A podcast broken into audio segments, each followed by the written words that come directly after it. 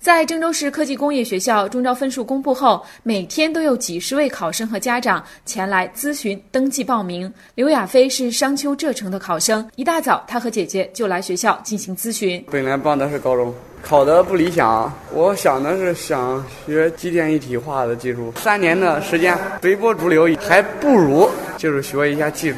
在采访中，记者了解到，像刘亚飞这样有主见的考生还是少数，大部分考生还是在父母的陪同下前来咨询。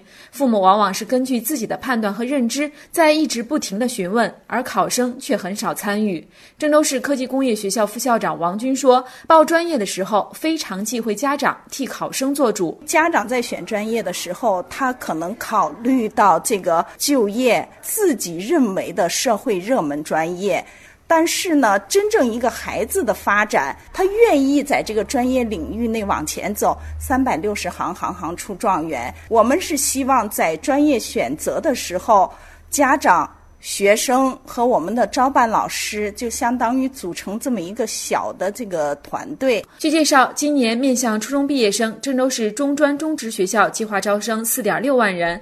报考普通中专院校的考生可凭分数条直接到普通中专学校报名，中职学校采取免试注册入学的方式。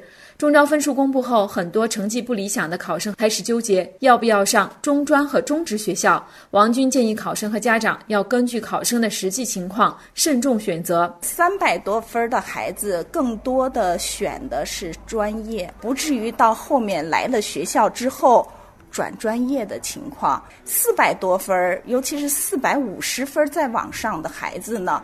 实际上应该尽快的、准确的给自己定位。根据往年经验，在报名后期，因为招生人数有限，一些比较热门的学校会对报名考生的分数有一定的要求。